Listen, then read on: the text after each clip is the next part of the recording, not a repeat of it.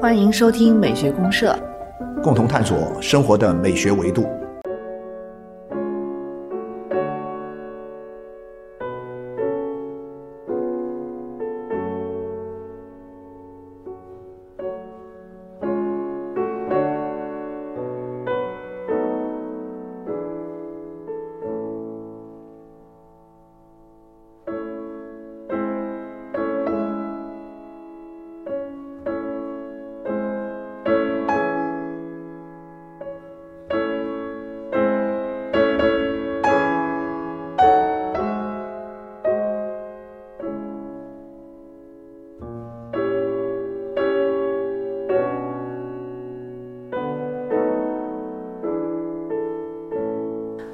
亲爱的听众朋友，大家好，我是小明老师。我是可可老师，欢迎大家。啊，欢迎美学公社的社员朋友。嗯。啊，柯老师，我们刚刚听了一首钢琴曲，这两天呢，就是三八妇女节嘛，呃，听一点跟女性有关的这个音乐，然后是一个女我就钢琴家。挑了挑了一个女钢琴家弹奏的著名的十九世纪的女钢琴家克拉拉舒曼的钢，她的创作的钢琴曲。嗯嗯。啊，因为克拉拉呢是当时那个年代最优秀的钢琴家，女女钢琴家。还不光是女钢琴家，就是那个时代最优秀的钢琴家，不仅在欧洲到处巡演，对挺而且传奇的他还还写作写作写了很多钢琴曲我们嗯刚刚听的这首钢琴曲呢，就是他所写的这个呃一首钢琴这个变奏曲，嗯钢琴啊，变奏曲就是叫这个舒曼钢琴主啊主题钢琴变奏曲，是从舒曼的作品当中拿了一个主题出来，然后再写出来的一个变奏曲。再来创造的。对对对对所以他的成就，就是我一直认为哈，我这是我最崇敬的一个女性，嗯。但其实我不是把她作为一个简单的作为一个女钢琴家来崇拜嗯的，因为我喜欢听钢琴。其实更重要的是什么？我就觉得她是一个钢琴家，嗯。啊，她是个钢琴家，在那个年代，她是在很多的绝大多数的男性钢琴家的这个之上的，她的水平达到了这个是顶顶级钢琴家呀。对我们之啊。之前的节目里面其实也聊也聊到过他，聊到过他但是讲到最多的，比比如说就是他跟舒曼跟舒曼的关系跟布拉姆斯的关系。的一些，但是你看他对。对舒曼他本人反而过就是关注的不够多。对，其实他的生生平呢，我觉得是很具有传奇性的，也拍也拍也有拍过一些电影来讲他的故事。挺传奇的啊，对，但是所以我我会觉得说，那我在这个三八妇女节的时候呢，也受这个氛围的影响啊，或者说我自己心理上我也想要、聊一下这个听啊，对，听听他的曲子，来表达一下对他的敬意喽。啊，那那听您这么讲，其实我想到就是在呃三八节前期啊啊啊，刚好有一个挺热的一个点啊啊，就是有一个日本的这个女性主义的一个作家。啊，就是上野千鹤子是吧？对，上野千鹤子有一个跟我们北大的这个三个也已经毕业的女同学的一个对话，对，您知道吗？啊还有和这个一个女学者叫戴锦华的一个对话。哦对戴锦华就是类似的这种对话其实蛮多的。嗯对对对啊但是这下呢，就是再联想到其实。这段时间以来吧，这一两年时间里嗯面，或者说两三年时间里面，上野千鹤子的书在中国翻译出版大受欢迎。对，尤其是这这段时间，我觉得哇，他那个书一下子销量就艳女对啊，然后那个就是卖的很好，对对对对对，嗯然后很多人很多人我关注了认识一些出版出版社的朋友说，现在想要去签他的书，那个版权费都很高很高，都不一定签得下来。是我我觉得啊主要是那个当时那个对话蛮，就是跟那个北大的那几个女孩子对话蛮引人关注的，关注度特别高。对对所以今天正好我们呃刚刚过了三八节嘛，啊啊，又听了一个优秀女钢琴家的这个作品，对对对对聊聊这个话题，可以可以，聊聊女性主义女性主义的话题。啊，虽然女性主义很容易踩雷哈，对，但是知道我知道，但是我觉得其实，呃，还是里面有很多东西是可以去，大家可以去探讨一下。对，我们探讨一下。呃，其实从什么时候开始呢？其实我觉得是从十九世纪十九。世纪嗯啊，易伯生他写那个罗拉呃出走出走的这个故啊呃这个玩故偶之家事就是玩偶之家。嗯，开始以后呢，这一百多年来呀，嗯，女性。女性的崛起其实一直是一个很热点的话题。对。我记得，呃，曾经在一九九九年的时候，嗯，一九九九年的时候呢，美国语言学会吧，大概是这样一个机构啊，他要选一个词，他向所有的他们这个学会里面的会员，就是语言学家，嗯嗯，顶级的语言学家，去征集一个词，认为这个词能代表二十世纪的，啊，我知道，就是选了那个就是选了 S H E she she 啊，对，就是选了 she，对，那这样那个这个 she 这个词呢，实际上成为就是说，二十世纪最激动人心的一个主题是什么？就是女性的崛起。女性的崛起，女性的崛起之后，于是就带来了一系列的问题。这一系列问题呢，首先给人看到的是什么呢？就是说，其实女性主义为什么在这个时候崛起了？因为以前在漫长的时代里面，对她一直女性都是受压迫的，一直是一个不平等、受压迫受的状态压迫的一。个群体。对，啊。所以到了十九世纪才会崛起，然后人们就意识到这个问题了嘛，就是你比如说才有改变。呃，嗯。才从王友之家那时候开始，或者说其实更早一个时候，因为嗯。涉及到女性的社会权利问题，包括像什么女性的这个呃她的选举权，包括制啊、她的这个就业啊，她的工作，那长期以来女性在家里面。她作为一种社会分工的形式已经固化了，对就说你呃呃相夫教子，嗯，或者说更早的时候就是做纺织做饭，然后呢男人出去这个种田，嗯啊，然后出去做工，男女就分开。但后来的工业革命发展，它带来了一些变化，就是一中国的女工开始进入到，对中国也很类似，但中国可能比这种情况要延续的更久。对对对，晚更久要晚一些。然后呢，女好了，女的一旦就是在很长时间里面哈，女主内男主外这个说法呢，嗯其实成为一种社会的一个存在的一个模式，性别存在的一个模式。嗯但是问题大家已经习以为常了，觉得说这就是一个天然就应该是这样的。嗯，等到了女工开始到工厂里面去做工的时候，人们突然发现了一些问题，比如说同工不能同酬。啊，啊，同工不能说，于是呢，这两性之间的很多的问题就暴露出来了。对立的问题就。随着社会里面，你包括像大量的女性开始走向社会，嗯嗯，到二十世纪的时候，嗯，然后你会发现，哇，天哪，不得了！原来男女之间、两性之间的问题啊，嗯，那么的多，对两两性的矛盾就越来越凸显然后。就越来越凸显，越来越激化。那讲到这里，柯老师，其实我想跟您提个问题哈。啊像现在呢，就是我们在讲，因为中国现在是讲真心话，知识女性里面讲女性主义的人是非常多的，对对对甚至已经成为了一个标签了。而且这个标签呢，是非常能够提升这个知识女性的一些这个哦啊品味跟档次的哈。就是我是一个新时代的女性啊，我我提倡平等、自由、独立，所以我才是讲女性主义。那这种标签呢，其实很有意思的是呢，很多人是会把它跟这个不婚不育。结合在一起，包括对话里面也提到这一点嘛，啊对对对就好像说，哎，女性主义里面其实还有个鄙视链，如果你是属于那种不婚族、不育族，那你可能你的这种认知啊比较，高哈，比较高。对，好像更高级。如果你不小心就是结婚了，你陷入婚姻了，甚至于你还在带孩子啊，那你这个是不是好像就不够彻底？你这个你这个就属于一个伪女性主义对，就像那个里面有一个女孩子对话的时候，她也提到嘛，就她可能是有瑕疵的女性主义，哎，就不像那个不像，因为那个上野千鹤子她是未婚未育嘛，对对对啊，那就好像她标榜女性主义就特别的高级对，特别高级。其实我觉得，但是你上野最重要的东西，我觉得是什么呢？我觉得上嗯野最重要的东西，它其实强调的东西里面，当然它的研究涉及到了非常多的内容，嗯啊，涉及到了非常多的这个，它其实是是一个女性主义者的，是一个。我觉得他是个社会学家，他或者说你说他是个作家，他写了那么多书，但是我认为他其实是带一种社会学的眼光，嗯去研究女性在社会当中所存在的各种各样的问题。他对他研究的一个问题的一个出发点，我觉得是什么呢？要强调一种女性的一种社会处境，然后在认识到这种清醒的社会处境的情况之下，要确立女性自己的一种选择立场。我觉得这一点呢是一个很核心的问题。至于婚和不婚，你不能孤立的来看。对对对我觉得这不能孤立来看，好像说啊，好家伙，你一旦结了婚，你就不可能是一个女性主义者或。者说你就是一个有瑕疵对，的或者说你离不开一个男人，你比如像波伏娃，那波伏娃你离不开萨特，对呀你你那你那你怎么说呢？那你还有一个很很那，我最近在看那个谁的书啊，就是法国的一个被称之为叫。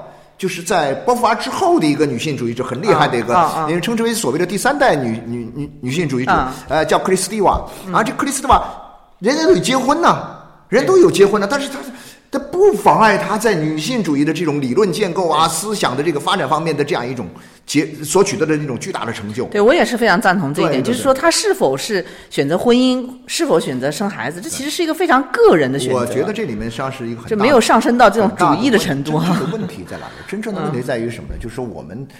还是一个这样的问题，就是说，可能我不知道这样说是不是合适哈，因为说实在，这里面雷雷区太多 啊，弄不好一说的不小心就就就踩雷了，炸了哈。就炸了，把自己给炸死。但是呢，我我一直以来，我我我作为一个男性来看这个问题的时候呢，我是这样想的，就是说，呃，女性的一个问题，确实在第一前提是，嗯，长期以来受压迫、受歧视，所以这个然后呢，在社会当中受到了不公正的待遇。对，这个叫做原教旨主义嘛。对对对就是很多时候理解女性主义，它会建立在这个就是这个原教旨主义的基础上。但是呢，这个东西呢，就是说你从这个情境当中，我觉得我们需需要清晰的深刻的去认识到女性的社会处境。嗯，你要认识到这个确确实实，女人在今天，曾经我们有过一种幻觉。啊啊，以为女人能顶半边天，啊，翻身做主人啊翻身啊做主人的啊，男女同权平等，啊其实远没有平等，这是差太多了，嗯而且是在什么呢？不仅在制度层面上，而且是在文化的、在观念的层面嗯上，根本谈不上平等。所以说，上野千鹤子他写的这个《夜女》那个书，你看见没有？是的，是的，他包括他在东京大学去做的这个演讲里面，就直接说到这个社会的歧视，对女性的歧视，你连你东京大学都有。对，是吧？你当时很多人觉得说，好家伙，大家觉得说我都已经这么快，我得请你来做这个演讲了，我哪过根本就没有歧视。但是你能发现，所有的这个社会生活的几乎是一切的很多细节里面都你都充斥着这种对，都可以那个。但是我觉得这个是有一点不一样。对上野千鹤子的那个时代啊，其实跟我们今天还是有些变化。嗯，对，因为他七十五岁了嘛，其实他那个时代呢。讲真心话，特别是在日本那种情境里面，他对女性的歧视是比今天更严重的。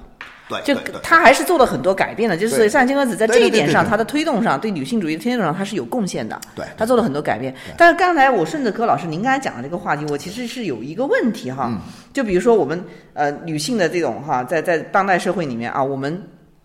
啊，不是不是靠什么婚姻或者是孩子来来证明我是不是女性主义、啊？那么我们怎么样去强调我们的平等、自由、独立呢？呃，所以我我就在讲这一点，就是说，刚才其实强调，就是我们从我们追求的是一种什么？一种我认为是，包括像上野千鹤子，她都是现实主义的女性主义者。啊什么叫现实主义的女性主义者？现实主义的女性主义者就是首先承认，这个女性在社会当中被歧视、被压迫，受到了太多的不公正的待遇。在这种情况之下，我们应该如何做出选择？所以我会觉得说，以前很长时间里面呢，我们讲的就是战斗。对，啊，战斗，对啊，就是你包括像美国的那个关于女权主义者的这个呃一个宣传画的时候，女性穿着男人的这个工装，然后呢肌肉肌肉啊秀肌肉，对然后呢要跟男人干啊，然后这个斗士一样一个斗士一样，然后这样的话呢就把这个矛盾呢就推向了一种白热化的状态。就把男女性别矛盾但事升华实上。很惨，这个事情我是这样理解，就是说在现有的社会条件下，男性占有的社会资源和拥有的这种社会的权利，远远大于女性。但是我不是说让你们就是俯首帖耳啊，还是安于现状。嗯我更多的强调是，女性应该从自己内心去挖掘力量，嗯对从自己内心里面挖掘力量。这也是上野千鹤子，我认为是对他一个很重要的一个很他本人的一个重要观点一切是听从自己的内心。对啊，从自我出发。所以我觉得其实。讲到这儿的时候呢，我的一个观点是什么呢？其实不光是女性，男性其实也一样，因为我觉得说，作为一个男人的这样一个社会的一个制度性的概念，跟作为一个男人的一个个体存在的一个人，他中间是有很大的差异的。对对对，大量的就是我们这个社会的女性是被这个男性制度所压迫。对，对其实我们但是我们做很多的具体的男人也被女人欺负啊！你要你要你对要这样说，对不对？其实我觉得中国的女性主义里面，它往往强调的不是社会和制度的层面，对是强调男人个体层面。个体层面这个其实我觉得是有点跑偏了。跑偏绝对跑偏对对，这个里面呢，其实柯老师，我觉得他的逻辑是这样的，就像我们刚才一开始讲的这个女性主义的这个所谓的原教旨主义啊原教旨主义就基于原教旨主义的一个女性主义的理解，就是女性天生她就是有不平等、有不公正、受压迫。对对对对，那所以呢，我们要怎么办呢？我们要要反抗反抗，我们要斗争，像斗士一样，所以女性就变得特别的强，就是有一种强者的这种心态但是，我就会觉得说，像这种就造成性别对女立。强人吧，就说，但是这种女强人不是仅仅指向那种呃企业家呀，或者怎么怎么像董董明珠那种哈，不是指那种。大量的但是呢，就所谓的女强人是什么呢？就是说她当然普通人是她通过战斗，通过这个什么呢，把自己放到了一个呃胜利者的这个位置上。嗯嗯嗯，我确实打败了男人，我确实在男权社会里面，我获得了一般的女性所获得不到的这样一种啊啊这种权利啊啊。然后这种人，那你会想，他成功了吗？其实我会觉得，恰恰他更糟糕，其实这样的女性呢，她往往也是会有一些困境的，因为因为我是是是，她会有，她会陷入某种困境这个。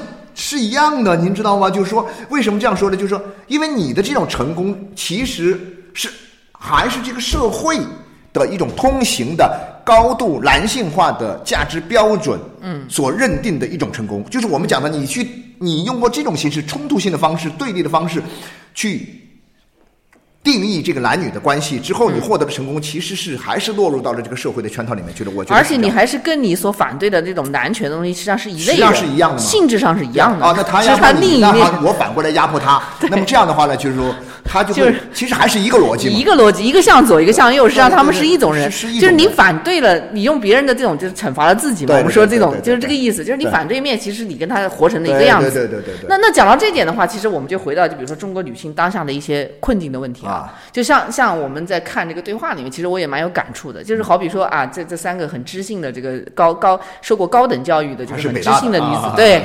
那么他们身上其实你能明显的感受到，其实是有一些这个困境的，是因为她是活在一个他人期待里面。没错，是是是。他人期待，就是说他为什么要变成这样一个强者，是因为别人希望，或者说他认为别人希望他或者说。他认识的女性主义就应该是强者是，是一个强者，而且是认为是在这个社会当中，整个社会赋予我女性主义者一种伟大使命，我就应该变 对对强，对对对啊，我就应该怎么怎么样。我是新时代女性，所以我就要变成这样的一个人。现在我就会觉得说，像这种类似的事情就很很很很搞笑，就是说还是在跟别人比。还是在较劲，还是在较劲。对但是呢，我就最终呢，你在这个较劲，你知道一较劲很糟糕的那是什么？一较劲你就等于是你接受了这种较劲的逻辑。对对对对对那我就说，就变成了你活成了他人的事业里的样子对，对就你被他人期待所塑造了。所以我会觉得说，自己作为一个女性来说，可能哈，你比如说我们身边有各种各种各样形式的女性啊，我太太也好，我的母亲也好，我的这个女儿也好，对对对然后那讲我的家庭里面全是女人，对啊是，然后呢，我身边也有很多的女同事啊，等等等等，包括像小明老师，您您这个存在 是吧？就是我经常会这样讲，我也很难说我。呃，怎么样？就是说特别，呃，特别了解女性吧。但是我至少知道有一点，就是说，嗯，我的一个观点是什么？我们都像人一样，啊都活得像个人一样，有自尊、自尊自爱性别不。要这么突出，在这个层面上，我觉得强调性别是否平等这个东西是个社会议题。对但是我觉得很多时候回到个人，每个人呢，我应该就是一个人。首先是人，首先是人，啊我不认为应该是一个什么观念，我首先是女人，我才是人。或哦者我也不认为我首先是男人，我才是人。嗯我应该是说，我应该是一个首先是个人，嗯我才是个男人，我才是个女人。所以你这个人是有这个人的一个标准，对还是还是在这儿的，是非常独立的，对啊，自主的、自尊的自尊的、自由的，应该是这样的。就是我是基于自己来做出选择，哪怕我这种很 low，哪怕我很，所以说你想啊。女权主义者，有些女性主义者，她就喜欢结婚了。我哎，我就喜欢男人，我就想跟男人在一起啊，我就想啊，而且我还想结婚呢，我还想生孩子。OK 没？你不能说因为这个东西，她内心就是这样选择的。对，因为因为反而真正的女性主义者，她不是会给自己贴标签的，不会贴标签不会加枷锁啊她会很洒脱、很自由。对对对就是她有这样的选择权利，我为什么我只要有选？择的权利，我可以选择接，我也可以选择离，我可以选择跟你接，我也可以选择跟他接。这一切都是什么呢？就说我我我其实很喜欢这种状态的。当然，就说在这个时候，我们讲没有绝对的自由，因为你人的选择啊是、呃关联到什么呢？关联到特定的社会的文化的历史的情境。嗯啊，在那个年代，你比如说在十九世纪那个年代，你我为什么觉得克拉拉这个很了不起？什么呢？那个年代里面，嗯，对，我不结婚啊！我我我我结了婚以后，我我我不再我不再那个再婚啊，然后我自己带着孩子多辛苦啊！但是呢对，我都扛着呀，对他，他有一种非常温柔而且坚定的那温柔坚定。但是他没有一种说我哎我天哪，我奉献了好多呀，我我苦啊，我那个什么，肯定也会有，但是呢，人家他会，我觉得他这个人就是他他怎么说呢？就是他自己的选择，他就会认定的清晰的走下去。我认对啊对对，然后他不会说把这个取决于说啊，是因为这个社会造成的我怎么样，啊或者因为男性造成的我怎么样，对对对就这些，这不是这不是他的一个选择嘛。就是当我去选择这个的时候，这个选择是发自我内自己内心的，这个就很重要。所以我觉得这种原教旨主义者到了这个地方呢，我觉得。呃，是和我们讲的这种自我价值的东西相冲突的。上冲突了，啊是是上冲突了。因为原教旨主义之后，你知道吗？会带来中国，像中国现在当下在大都市里面有很多这种现象，就是女性都普遍的强者心态，就特别强势。对特别强势以后，你知道吗？像母女关系、婆媳关系，对啊。包括现在各种男女关系对。都非常紧张。其。实这里面没错，就这里面很有一个东东西啊，就是女人在社会上，女性在社会上是被压迫、被歧视的。嗯，但是在具体的男女具体的嗯。男女关系当中，嗯。有很多哈，有不少。啊、这个就是其实呢，你想说女性比较厉害强，也不是比较厉害、比较强，就说它相对来讲没有那么吓人，不是那种状态。但是这种社会的跟个人的这种之间的这样一种不平衡的状态啊，使得我们讲到这很多事情显得很诡异。所以当你在说呃，很多的女人出来说我在社会上被压迫、被歧视的时候，可是她老公在后面可能会说瑟瑟发抖在家里他妈的把我都给管的这个样子，然后呢，可能就我喊，我反过来在社会上去报复你，去去去去，就是。你会发现这种关系很扭曲，你知道吗？很扭曲很扭曲的。很扭曲就就所以我会觉得说，那你要解决这个问题，就我今天就想起那个以前那个斯坦纳，就是美国一个学者斯坦纳他说的一个观点，他只是讲到说，如果我们陷入困局，如果我们嗯步入歧途的时候，最好的办法是什么呢？就是回到起点。就回到人本身，那我们讲，在这个问题对上，起点是什么？起点就是我们人本身嘛对，。就不要男的女的，就不要太多分那。么多男人女人，我们每个人都是个人。对先然后你再决定怎么做一个更好的女人。对，先回到人人的本身。那其实现在我觉得我们现在很多人就是说，刚刚不是聊到嘛，就是嗯、啊，我们的听听从我们的内心，可是我们内心里面回荡的全是这个社会的乌七八糟的声音。对你还以为是自己的声音？对，而且你知道吗？这就不靠谱就非常多的他人期待里面呢，其实都是一个呃有一个这个设定啊，就前提性啊，对它是为你好，对啊，对。为你好。就好比说，为什么我们我们要去结婚呢？因为为我好，别人认为我应该去结婚，对对为我好。那为什么我又不结婚呢？也是为我好。都是为你好，反哎反反正就是他设定是为你好，所以他其这些其实全是他人期待所以。我就讲了，我以前纷纷扰扰的我以前做他人期待杂志的时候写有一篇文章是别人写的文章，我在改这篇文章，最后给他换了一个标题，大家觉得这标题很好玩。我我是说，我这标题大概意思说什么呢？就是，啊每当我听到了别人跟我说都是为你好的时候，我说我整个人都不好了。你发现没有？就是这样的。其实那我整个人都干嘛？整个人都不好了为我好，干嘛要你来考虑？我根本不用，我根本不用你操心，好不好？我不用你操心，我没有那么大的福，那么好的福分，我也没有那么好的那个什么，我你就让我自己管自己。好了，就算是我自己在不成熟的时候，我在没有成长过程当中，我会遇到很多的问题，比如说就刚刚说的。可是我在倾听我内心的时候，我内心里面全是别人的声音的时候，那怎么办呢？那我也认。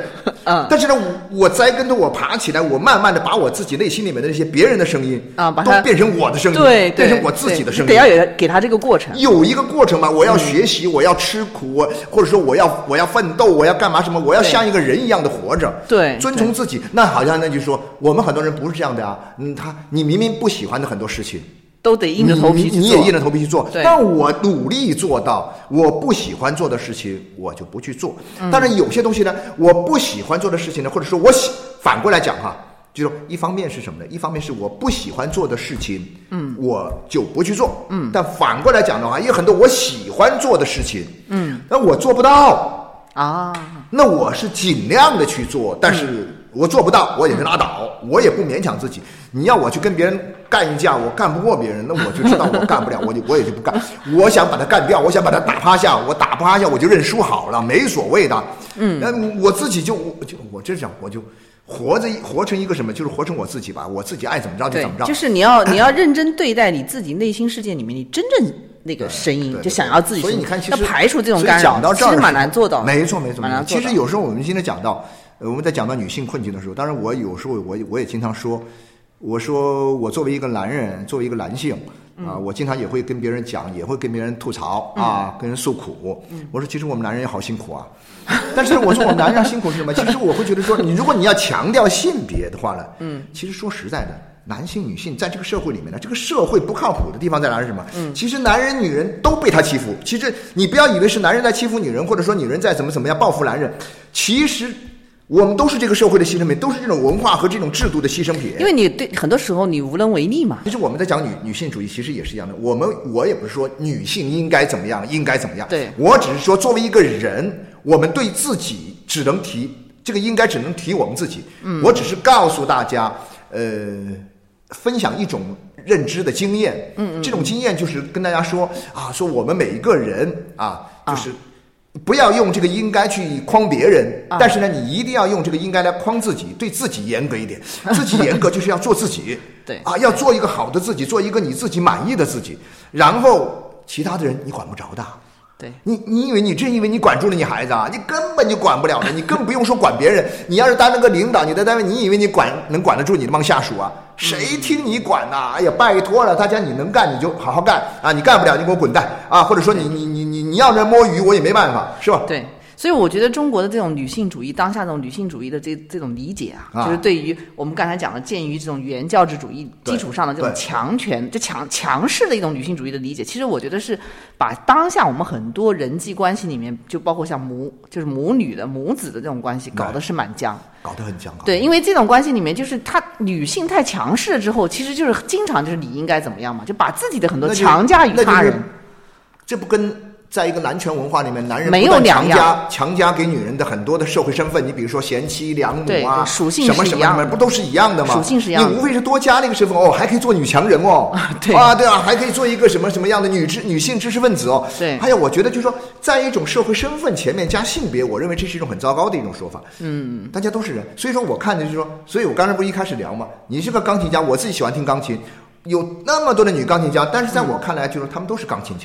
啊，他们都是钢琴家，但是至于他们自己要不要表达他们对于自己这个性别的某些很特特别东西的一种认知和和敏感，那是他们的事情，他们个人的事情，我也不能这样要求他，觉得你不靠谱，你不能这样谈，你你怎么怎么怎么样。但是反过头来讲呢，我们每一个人其实也是一样的，我就说我们自己做个人，遵从于自己的啊，内心。遵从自己的，一定要让自己这个内心里面的这个，呃，你内心里面的回声啊，都是自己发自自己的灵魂，而不是别人的噪音，噪音在你里面回响。哪怕这个别人是你的亲人，对你的，你包括是你的家长啊，或者说是你的这个呃不行，丈夫啊都都不行，对，都是会那个。所以啊你要想做到自己啊，真的是太难。我觉得但是女性也也很难。人的一生其实就是在寻找一个自我，不断的去建构自我，在不断的去改变，不断的去完善它的一个过程。但是这个东西没有止境的，自我的这个进步和发展和建设，它是永无止境的一个过程。啊那么这个东西呢，其实我认为是在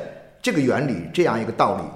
我看上野千鹤子的很多东西的时候，零零星星看一些东西的时候，其实我是、我不是去说我要去了解女性，嗯，其实我觉得是作为一个人的存在，我作为一个人的存在，我觉得对我都有很大的收益，您知道吗？对，就是如果就撇开女性不谈，她的东西也同样适用于我们去寻找一种心灵自由的东西。其实就是没错没错，但对是相通的嗯它是从这个视角出发，从这种、啊出发，它不是说一切都是为了女性要怎么怎么样。我认为他的一切就是为了让一个人能够健康嗯啊，有自呃自尊、自立、独立的这样一种价值的呈现？是是应该是这样一个东西，。我最后再为女性发一个声哈，啊就是还是女性会比男性在通往自由的路径的寻找上，还是会更难一点，更难更难一点。因为因为确实就是女性她背负的这个历史的这种众人太惯性啊对啊，已经就是你你你你你想嘛，也就是十九世纪到现在才多少年？对对对，这还是西方的情况女。性的这个崛起才对呀、中国更晚，中国非常晚，所以中国我觉得为什么会突然一下我觉得中国现在还没开始啊，我我某种意义上，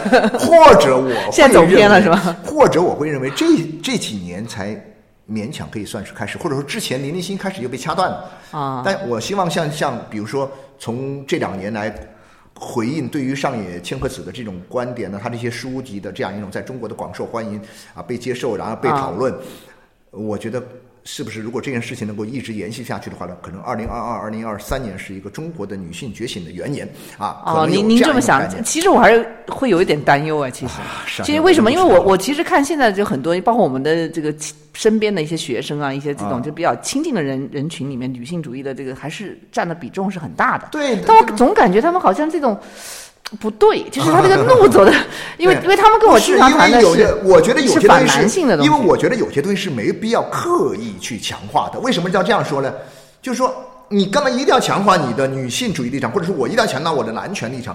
因为你你作为一个女性而活着而存在着，你的立场就是女性的立场啊。就是如果说你的出发点是对的话。啊如果你的出发点就像我刚才讲的，我们从自我出发的这个内心出发啊的这个出发点是对的话呢，你的你看这个世界的眼光，你设定的路径，嗯，它天然就是女性的呀。那我同样的，我男人，我也不可能说完全站在女性的立场上去看问题，我就是一个男人，我肯定是从男人的角度看问题了，是吧？就这个东西，只是说我们要重新开始。